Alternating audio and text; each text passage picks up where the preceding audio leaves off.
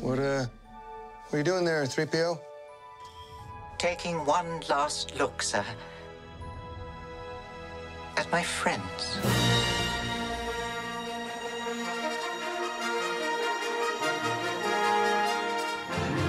Estamos de volta com Quebrando a Parede. Aqui quem fala é Lucas Brito. E antes de começar esse episódio, antes mesmo de apresentar os meus amigos aqui da bancada, eu tenho só um recado muito importante para dar, mais um aviso na verdade. Caso esse seja o seu primeiro episódio do Quebrando a Parede que você está ouvindo, seja muito bem-vindo ou bem-vinda. Estamos muito felizes em ter você aqui, mas tem algo muito importante que você precisa saber. Aqui a conversa sempre tem spoiler e hoje não vai ser diferente. Se você ainda não, não viu o filme, se você quer evitar spoilers, vai lá, vê o filme primeiro, depois volta aqui para ouvir a gente.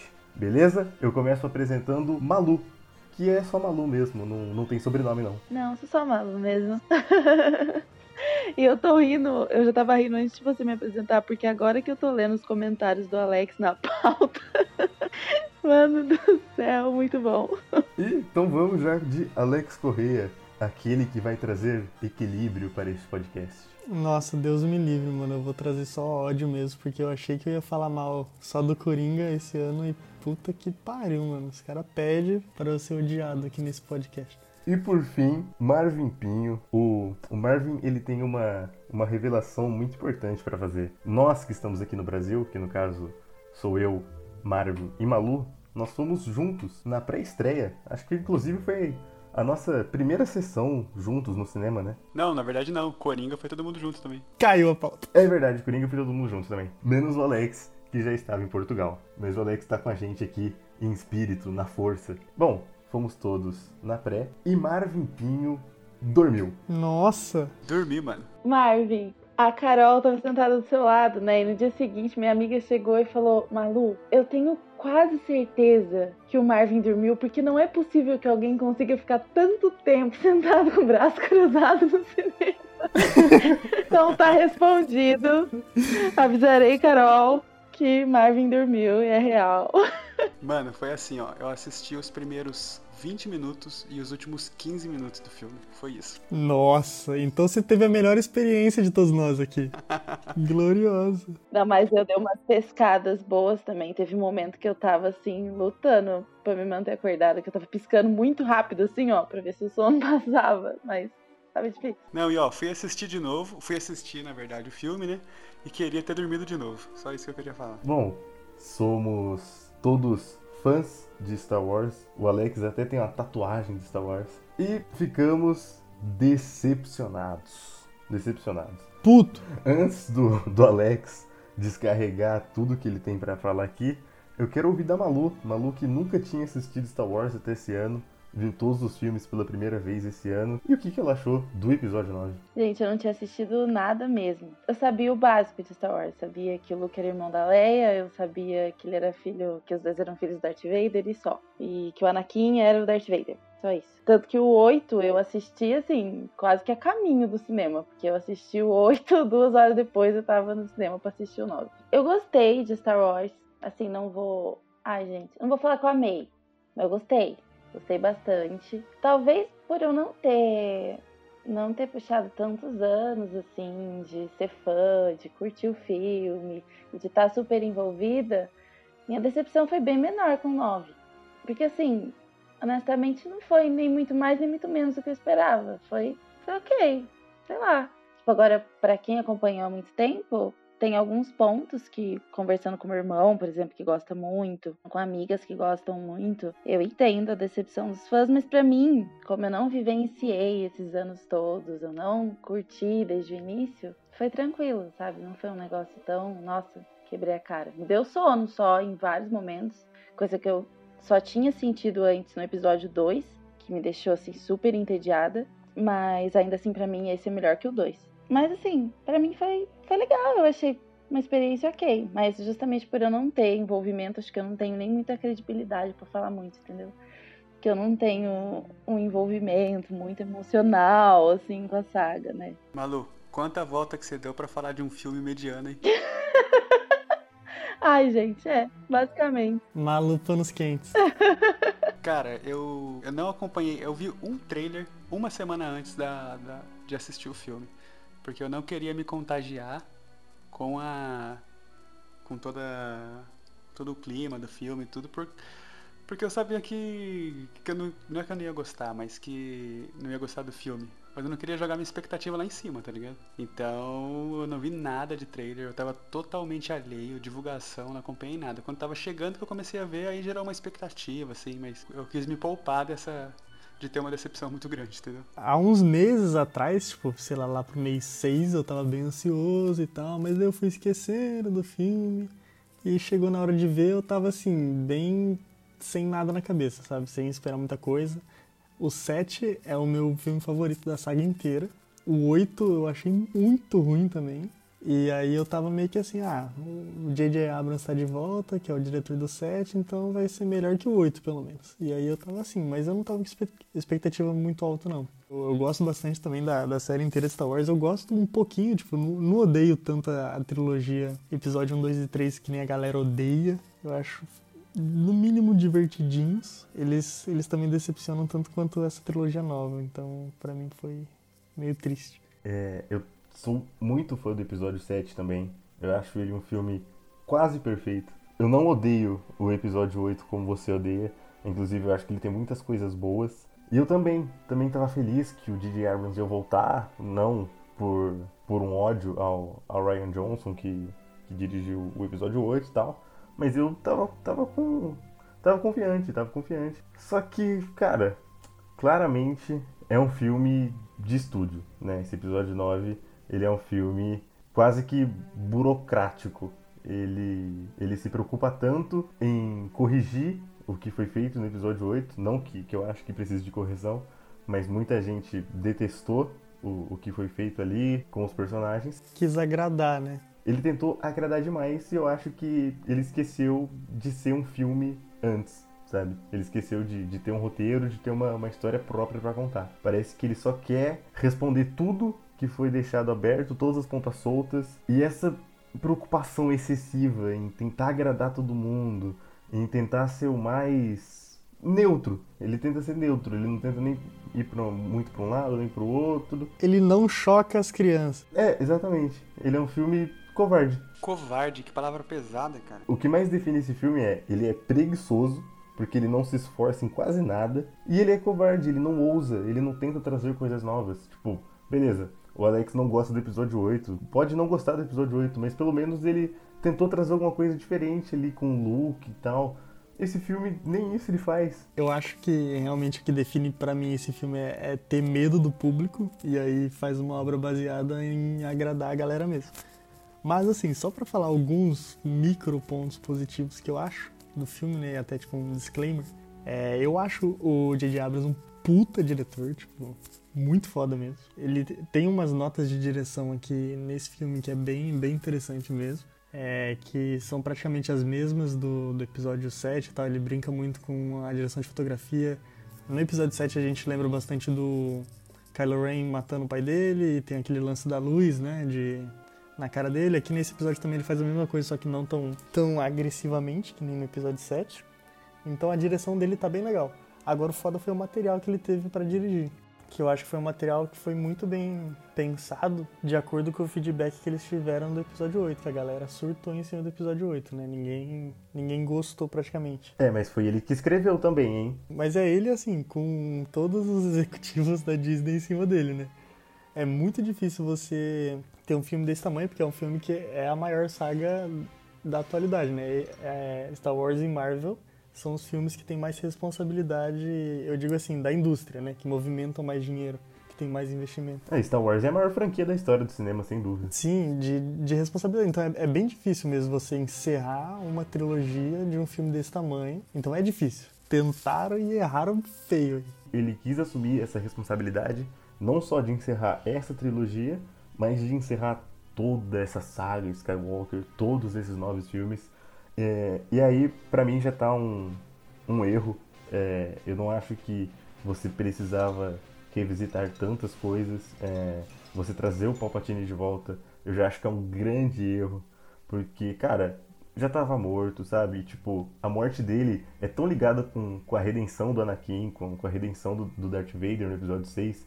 E o fato dele ter sobrevivido, pô, tira um pouco da graça, sabe? O fato da Rey ser neta do Palpatine, e não é nem por ser neta do Palpatine, é pra ela estar tá na linhagem, sabe? Tipo, se ela fosse uma Skywalker, se ela fosse uma Palpatine, cara, tipo, se ela fosse uma, uma Kenobi, meu, foi uma ideia que nunca me agradou. Finalmente, nós teríamos uma, uma personagem nos filmes que ela iria contra toda essa família, sabe? Tipo, pô, só essa galera que transa na galáxia, irmão. Só essa galera que tem filho. Que porra é essa, mano? Eu me impactaria muito mais se essa história fosse alguém que realmente que veio do nada, sabe? Que fosse filho de sucateiro. Que foi uma ideia apresentada no filme 8. E era o que era legal da Ray, eu acho, para mim, que eu senti dela. Além de você colocar uma puta de uma representatividade de uma personagem feminina da hora, além da Leia, mas ela podia ser um ninguém. E agora, tipo, de novo, ele reforçou que você tem que ter um puta sobrenome para você ser foda. Se você veio do nada, você não tem chance de sair do nada. Se era uma catadora qualquer, você vai continuar sendo, se você não tiver um sobrenome muito louco. E outra coisa que, que o pessoal massacrou no episódio 8 é aquele menininho no final, né? Que ele pega a vassoura ali rapidinho com a força e tal. Aquilo nada mais é do que isso, sabe? É você mostrar que a força ela pode se manifestar em qualquer um. Eles tiveram a chance de, na cena final do filme ali, dar um, um, um novo caminho, né? Porque a mulher pergunta pra Ray qual que é o sobrenome dela. Aí ela podia, sei lá, falar Palpatine, podia falar que o sobrenome dela é, sei lá, Brito, alguma coisa assim. Se ela falasse outro sobrenome, indicava o começo de um mundo, de um universo sem os Skywalkers serem os protagonistas, tá ligado?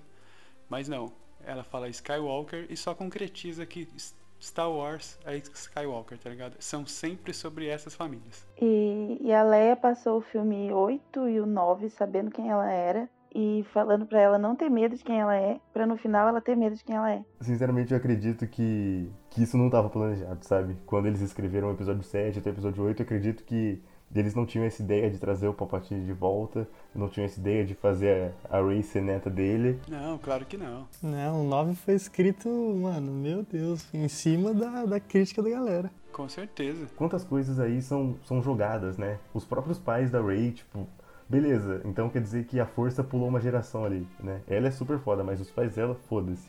Aí você cria aquele personagem que era um, um, caçador de Jedi, um matador de Jedi. Cara, esse foi um, um problemaço pra mim, né? Você joga muita coisa em pouco tempo e você não desenvolve nada. Mas daí você tá indo contra o que você falou mesmo, cara. O Lucas falou que a força pode se manifestar em qualquer um. Daí depois ela pula uma geração e ele fica pistola. Mas é, é que até aí todo mundo que tem o sangue é foda. Aí uma pessoa não vai ser foda. Mas daí, então ninguém, não é foda, não é todo mundo que tem o sangue, velho. É uma interpretação sua. O Lucas já vai cortar essa parte do podcast. que nem o Rick apagando memória.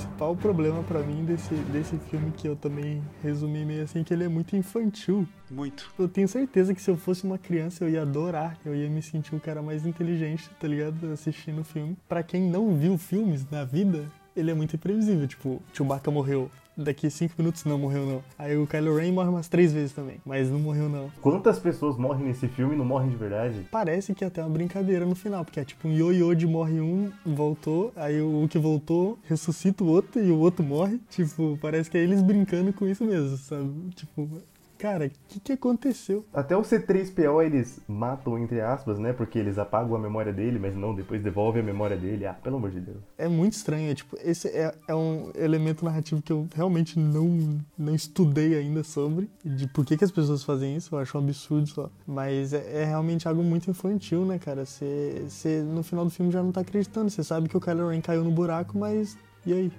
Tá nem aí, porque sabe que ele vai voltar. Não, o que mais tem aí para encher o filme são, são esses probleminhas que eles vão criando e a solução aparece tipo logo depois. Tem que procurar o GPS. Ah, a pista do GPS está aqui. Putz, é, não tem mais GPS. Ah, não, agora tem um outro aqui. Ah, apagou a memória do C3PO. Ah, não, mas daqui a pouco ela vai voltar. Sabe? Você vai criando tipo vários probleminhas assim que, que tem resoluções em 5 minutos só pra você encher linguiça no filme. Que não faz diferença nenhuma, né? Eles apagam a memória do C3PO e falam assim, ó, pra conseguir informação vai ter que apagar a memória dele. Aí você fala, ah, que vacilo, vai tipo rebutar o personagem, né? É. Aí ele faz três piadas de Alzheimer e daí depois o R2 vai lá, puf, volta a memória dele. Sem graça. Apesar disso, eu, eu achei que o, o humor desse filme ele tá mais afinado que o do último. Mas, putz, essa do, do C3PO foi de fuder. Ele tem todo aquele momento de estou dando uma última olhada dos meus amigos. Ah, que fala sério. Eu chorei, mano. Eu quase chorei. Falei, puta, mano. Mas daí é que eu ainda, eu ainda não tava naquele clima de tipo. Tá, nada que vai acontecer nesse filme vai ser de verdade, tudo vai voltar, então. Só que, por exemplo, a morte do. Quando rolou a morte do Chewbacca, vocês acreditaram mesmo? Porque justamente por essa questão da linguagem do filme que a gente tá falando e do filme ser tão expositivo, tipo, não me convenceu, sabe? Porque ela só explodiu a nave, a nave explodiu e você sabia que ele tava ali. Só que, tipo assim, um personagem tão importante, eles matariam assim, sem mostrar o cara, sem mostrar de maneira nenhuma. Eu tava comprando a morte dele, tá ligado? E eu tava empolgado, mano. Foi, porra, os caras tiveram essa coragem. Sim. E eu gostei muito dessa cena, porque eu achei que fosse tomar outro rumo o filme também. Quando ela matou o Chewbacca e ela entra, tipo, transtornada, super, tipo, mano, o que eu acabei de fazer? Eu acho que eu ia gostar mais se ela tivesse ficado em conflito. Por ela ter manifestado aquele poder Sith naquele momento, tipo, pra mim tava fazendo sentido. Mas eu tava duvidando. Falei, pô, os caras vão matar o Chewbacca mesmo tal. Depois do, do filme, eu fiquei com, com essa sensação de que teria sido melhor se tivesse matado. Eu achei que ia ser bizarro. Eu falei, nossa, vão matar ele assim.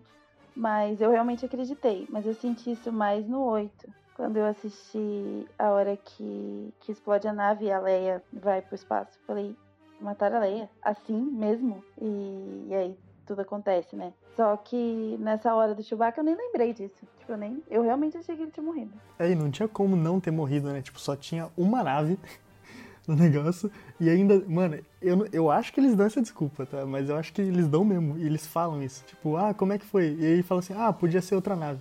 Eu acho que eles falam isso, não falam? Tipo, ah, podia ser outra nave aonde, mano? Não tinha outra nave. E, tipo, por ser um filme de fim de saga e tal, e depois do 8, que foi uma coisa que totalmente quebrava tudo, eu achei super possível, sabe? Dele, dele já matar, assim, pra chocar. Mas se você pensar, tipo, matar o Chewbacca é um suicídio comercial muito grande. Porque o Chewbacca, ele pode ser qualquer ator. Agora, por exemplo, Harrison Ford, tipo assim, depende dos atores, é a cara do ator que tá ali, entendeu? Amanhã o ator pode não querer mais, ou então, sei lá, se aposenta, pode acontecer um milhão de coisas, aí fica refém do cara. Então eles meio que se livraram da galera que, que era mais depend... que eles dependiam mais, assim. E se você pensa que tudo que esse filme mais tentou foi ser um sucesso comercial, né? Tudo que esse filme tá tentando é se salvar comercialmente. É, então, e nisso ele acerta. Você acha que não vai vender rios é, de brinquedos e tudo? É Natal, né, gente? Sim, faz total sentido. Aqueles Cavaleiros de Rain lá, outro total desperdício. Só serve pra vender boneco aquela porra, os caras não fazem nada. Estão cozinhando isso aí desde do, do episódio 7. Nossa, e era foda, né, mano? Era só cena foda da hora e vai lá e, tipo, para nada. Alex, e tem outra coisa infantil no filme que foi o que mais me desconectou. E daí eu parei para pensar e é uma característica de tudo sobre Star Wars, tá ligado? Os heróis, eles têm certeza que eles são heróis e os vilões, eles têm certeza que eles são vilões. Não tem meio termo, tá ligado? Tipo, o vilão, ele só quer ganhar para espalhar toda a maldade. Ele não tem uma um senso lógico distorcido. Ele só tem a raiva dele que ele quer propagar, tá ligado? Isso é muito caído. Eles estavam no caminho com o Kylo Ren para criar um personagem que seria um vilão com, com mais profundidade, com mais conflito, com mais motivação. Todo aquele discurso que ele começa a, a adotar de que ele vai se rebelar contra tudo e contra todos, que ele não quer saber nem de Jedi, nem de Sith, nem de Império, nem de porra nenhuma. Entendeu? Ele quer ser o cara. E o fato dele tentar seduzir a Rey pra, pra ir junto com ele, de buscar esse apoio, de enxergar que ela também está em conflito. Se você construísse esse vilão para nesse terceiro filme, ele tem esse, esse embate com a Rey, com a Rey é, ainda tendo esse conflito, mas se assumindo como Jedi e ele entrando, não diria nem que do lado negro da força, ele estaria do, do lado dele próprio, mas como um vilão, sabe? Como um antagonista. Mas não, é, é, mais fácil você fazer uma redenção em 10, 20 minutos. Nossa, e ainda aquela cena do Han Solo. Ah, sei lá, eu tô muito suspeito pra falar desse filme. Porra, mano, o, o Harrison Ford parece que nem cortou o cabelo, nem fez a barba. Puta má vontade. Do jeito que ele tava na casa dele, ele apareceu. Mas eu gostei. Kylo sempre foi mal aproveitado, né? Desde o sétimo filme, ele, ele sempre foi. É um personagem que, mano, nesse filme dá pra você contar nos dedos das duas mãos quantas falas ele tem. E é tudo xoxo. Dessa vez a participação dele foi menos importante ainda. Parece que você fica. Cara, comentei hoje no grupo, né? O Adam Driver é muito bom pro Kylo Ren. É um desperdício de ator. Não, e, e o fim? O fim, esse filme, ele só gritou. Ele só grita os nomes. Tipo, não! Ray! É só isso. Tadinho.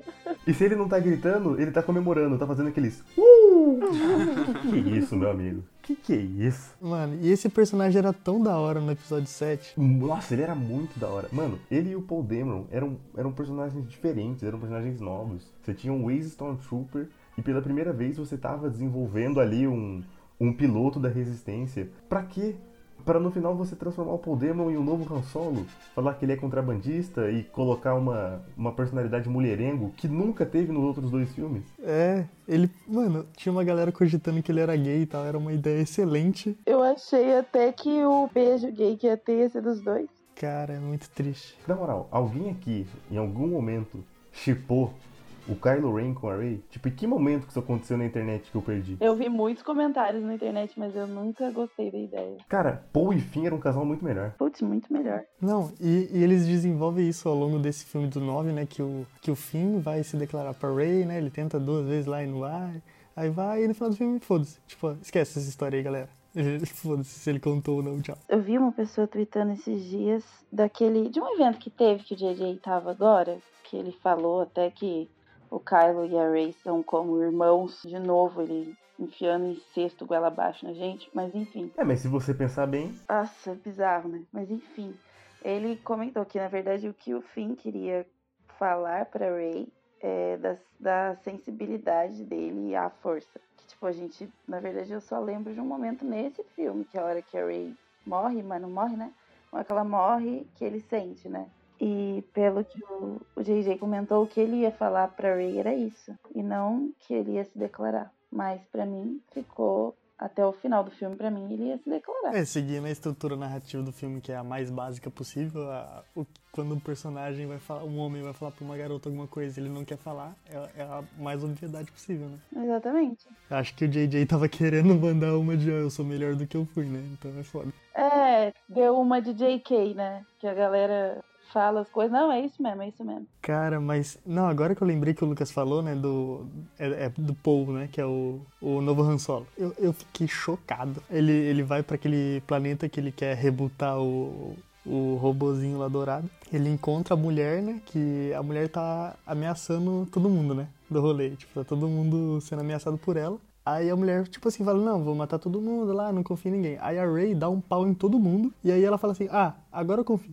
tipo, a mulher toma um cacete de- e aí ela confia por causa do, da porrada que ela tomou. Tipo, várias cenas assim não, não tem sentido, né, no filme. as piores cenas desse filme são as que tem diálogo. É, é muito simples. Você comentou da, da direção do do J.J. Abrams, e realmente o filme tá muito bonito. As cenas de ação e de aventura estão bem legais, as batalhas de sabre. Mas, cara, cada vez que um personagem abre a boca, puta que pariu, velho. Esse roteiro reúne tudo que a gente aprende assim a, a não colocar no roteiro. Cenas expositivas, é, Deus Ex Machina. Só pra a galera que possivelmente não entenda aí, eu acho que é uma coisa muito legal que depois que eu aprendi o que foi é uma cena expositiva, eu nunca mais assisti um filme do mesmo jeito. É quando no roteiro eles colocam uma coisa que eles acham que o público vai ter dificuldade de entender e eles colocam de uma forma muito jogada, muito clara, pra todo mundo claramente entender. E por que isso é negativo? Porque aí o público interpreta que o filme é, acha que o público é burro. E uma- um exemplo desse filme é o espião lá na, na- no Império, né? É Império? Nossa, foi nesse filme. Achei que fosse no 8. Eu assisti tudo muito perto, tô meio perdido. Verdade. É, então, tipo, você já tem a trajetória daquele personagem, você já sabe que ele e o Kylo Ren tem uma rixa interna, um odeia o outro, aí tá, ele é o espião. Então, claramente, pelos outros filmes você sabe, tá, faz sentido, porque ele odeia o Kylo Ren, então ele pode ser o espião. Aí tem que virar um personagem e expor isso pro público. Aí ele fala o quê? Porque você é o espião. Aí ele fala, porque eu odeio o Kylo Ren. A gente já entendeu isso e o filme acha que a gente é burro e aí tem que expor isso através de um diálogo. Então isso acontece várias vezes no filme. É uma parada que me deixa bem assim, ah, mano, esse filme não é pra mim, então não, não precisa, não precisa dessas coisas.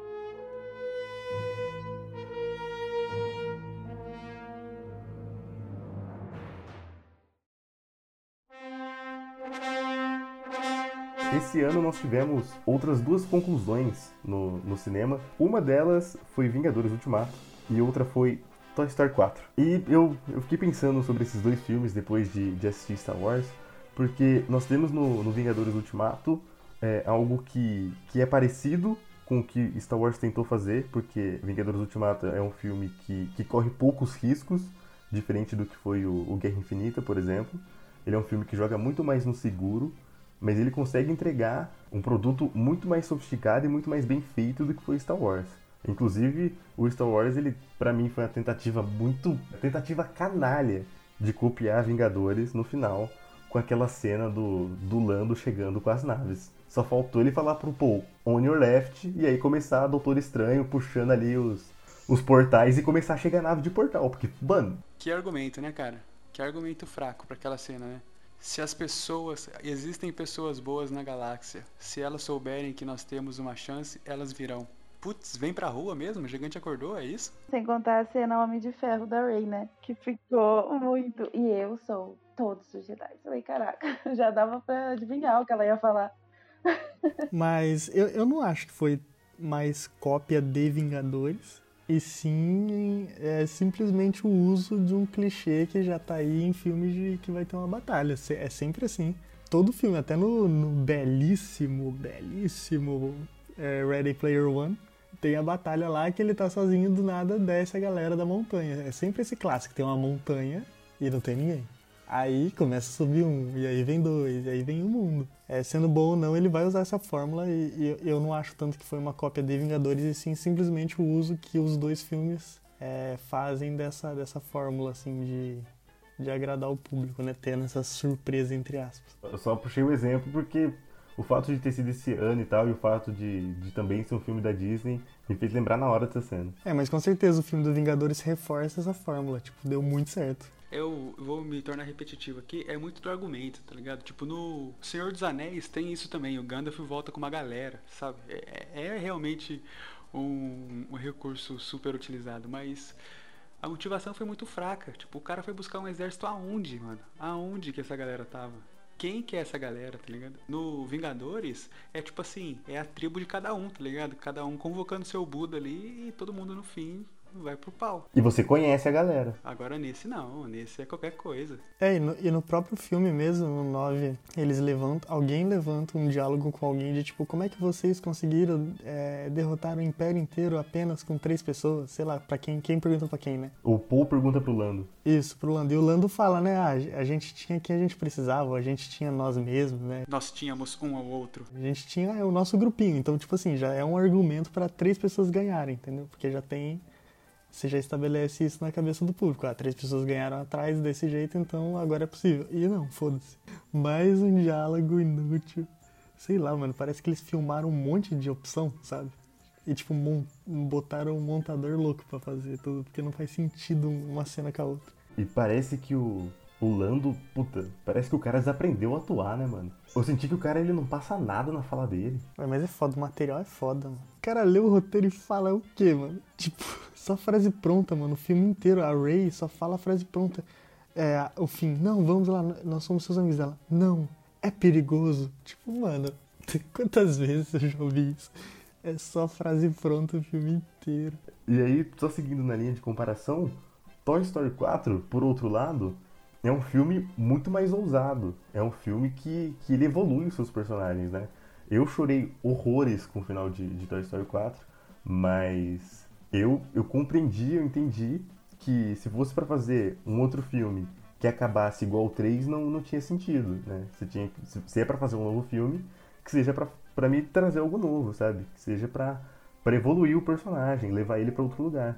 E o Star Wars também não faz isso. Eu acho que ele ficou muito preso na nostalgia, é, e o, o episódio 7 ele já passou o bastão. Acho que o episódio 7 ele já faz todas as homenagens que você precisava fazer, todos os fanservices, você já relembra tudo que, que é mágico de Star Wars. Do episódio 8 pra frente, você tem que contar uma nova história. Você tem que contar uma nova história com Rey, com, com Kylo Ren, com Finn, com Poe. E você tem que contar uma nova história com os personagens antigos também. E, isso é algo que eu gosto muito do, do episódio 8, que é todo esse arco que o Luke passa Eu acho sensacional, porque você move o personagem pra frente. Eu não senti a menor vontade de aplaudir na cena que o Luke aparece, sabe? Eu, eu sabia que não era o Luke que eu vi no episódio 8, sabe? Eu, eu senti que ele tava voltando a ser o Luke que a galera queria, entendeu? Que é esse look perfeito, esse look ideal. Passa uma borracha em tudo que, que foi feito no episódio 8, com ele literalmente pedindo desculpas, né? Falando assim que errou. Essa falta de, de coragem de você explorar um caminho novo, de você levar esses personagens para o caminho novo. A cereja do bolo aí é você, no final, passar o nome Skywalker adiante, continuar aí com, com essa linhagem. Você não, você não tem coragem para você cortar esse laço, para você encerrar essa história.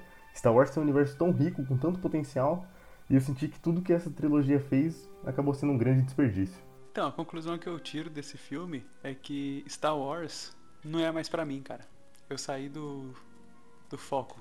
É, fazer filme pra idiota. Ou criança, né? Coitadas crianças. As crianças devem ter adorado. A história que eles contaram ali, eu não me interessa.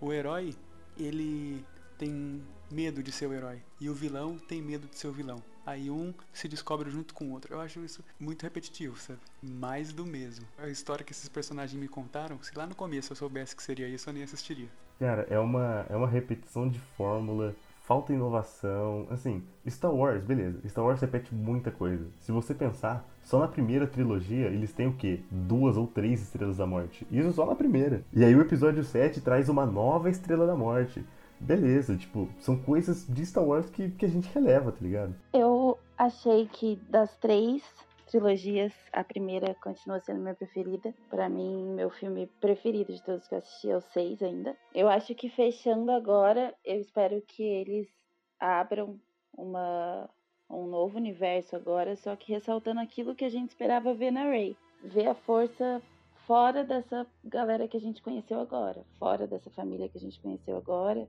ver outras manifestações dela. Eu acho que tem muito a ser explorado se eles saírem desse, desse universo agora, né?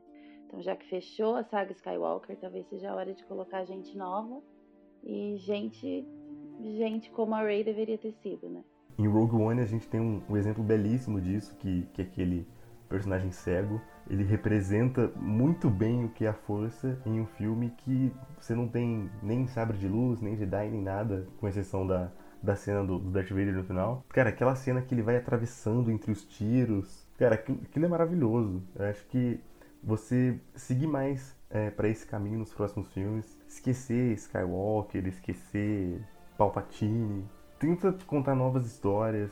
Fico triste é, de pensar que, que essa nova trilogia, eu acredito que ela não vai ter, ter um impacto nas próximas gerações como os outros filmes tiveram. Star Wars sempre foi uma, uma franquia inovadora que move o, o cinema para frente. É, essa nova trilogia ela não tem esse legado para deixar nem pro público, nem pro entretenimento, pra cultura pop, nem pro cinema. Quando a gente fala aí sobre o que é cinema, o que é arte, para mim o que esse filme fez, ele vai muito na contramão disso tudo, porque o que esse filme fez foi foi só indústria, foi só pensar em dinheiro, e isso é, é muito triste. Só pra complementar, o foda não é pensar em dinheiro, né? Porque, tipo, cinema é indústria e indústria é isso. Mas é pensar em ganhar o máximo de dinheiro possível. Porque, cara, não importa o que você faça, tendo o nome Star Wars, vai dar lucro. É impossível.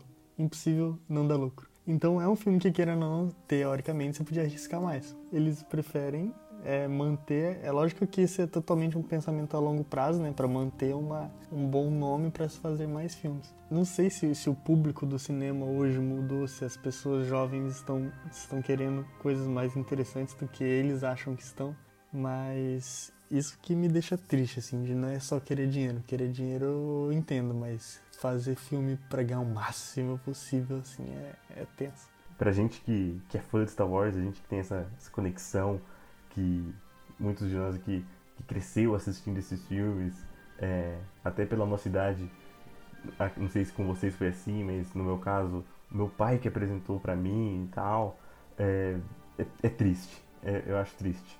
É, é um final nem um pouco épico.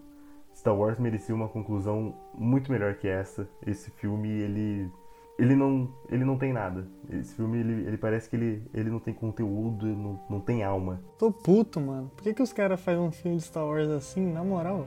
Mano, na moral mesmo.